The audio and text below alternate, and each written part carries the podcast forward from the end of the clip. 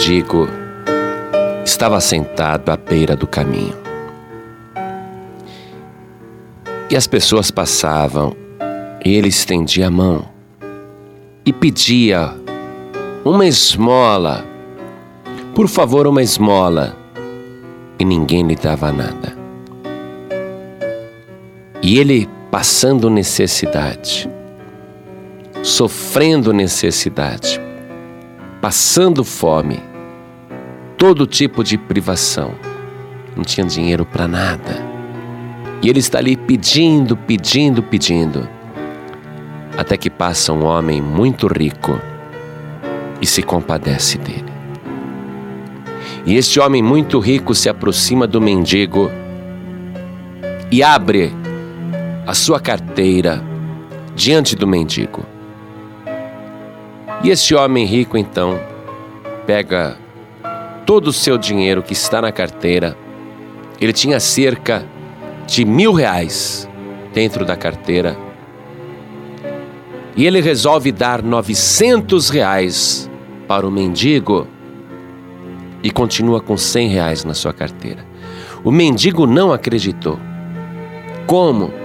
Este homem veio e me deu 900 reais. Quando o mendigo vê aquilo, ele fica surpreso e alegre, mas ao mesmo tempo ele observa que o homem rico conservou na carteira cem reais. E o homem rico vira as costas e está indo embora.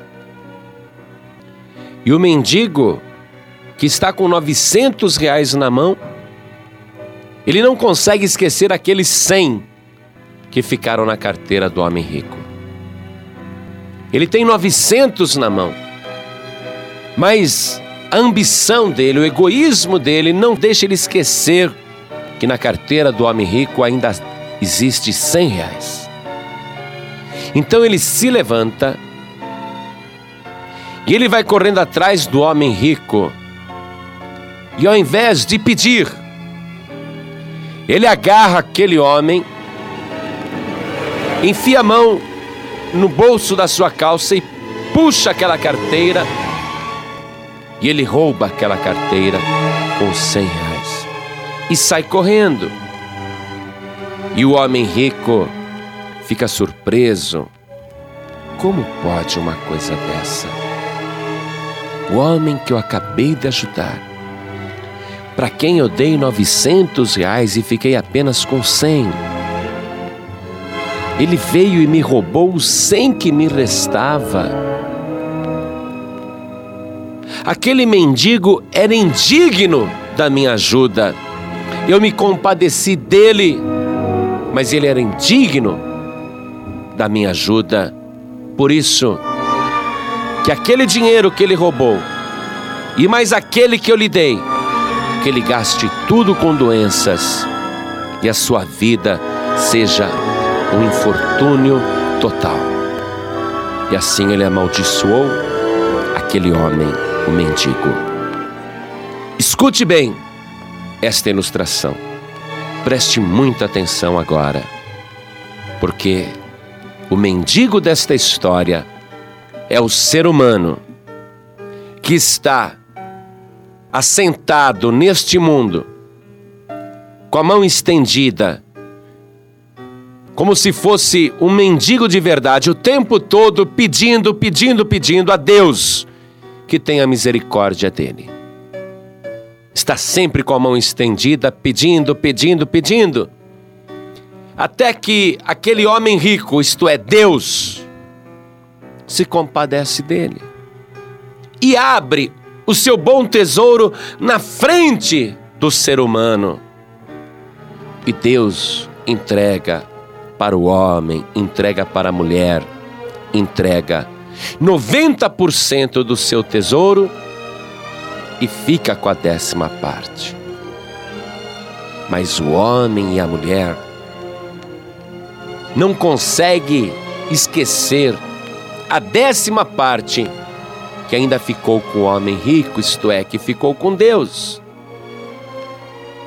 E se aproveita a distração ou a confiança e vai e rouba a décima parte.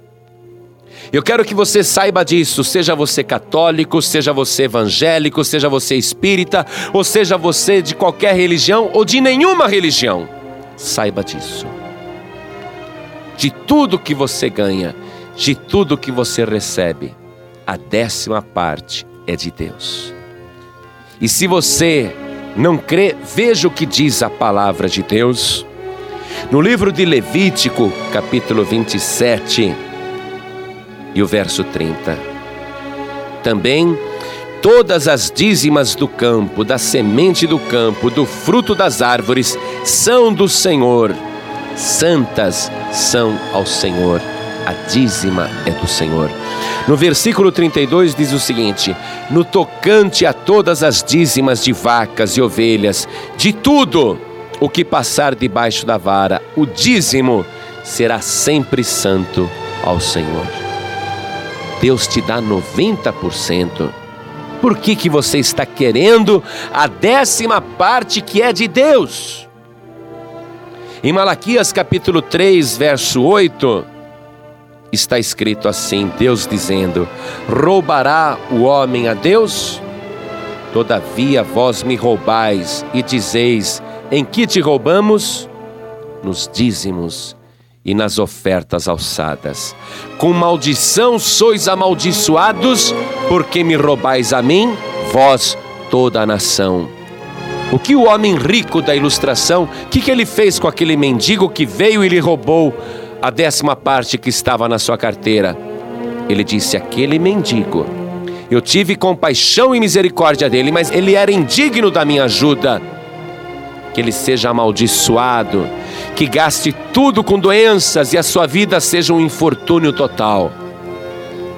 Aqui é Deus amaldiçoando a pessoa que rouba o seu santo dízimo. Olha aqui, com maldição sois amaldiçoados, porque me roubais a mim, vós toda a nação.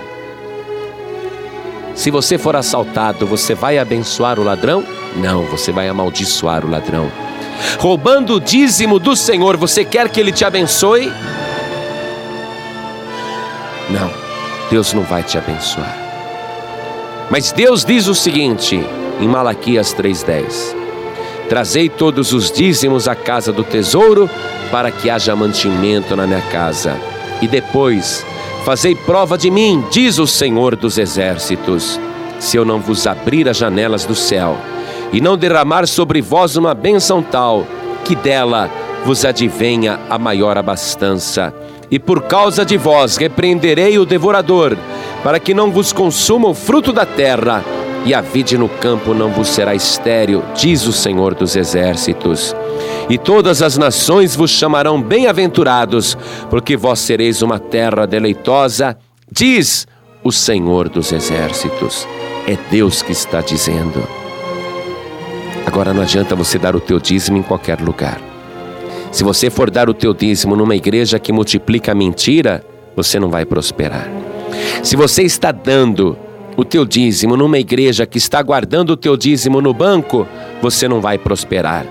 Você tem que dar o teu dízimo numa igreja que prega a palavra de Deus, que está abrindo outras igrejas, que está evangelizando pelo rádio, pela televisão, por literaturas, por folhetos numa igreja que está enviando missionários e missionárias e pregando a palavra de Deus.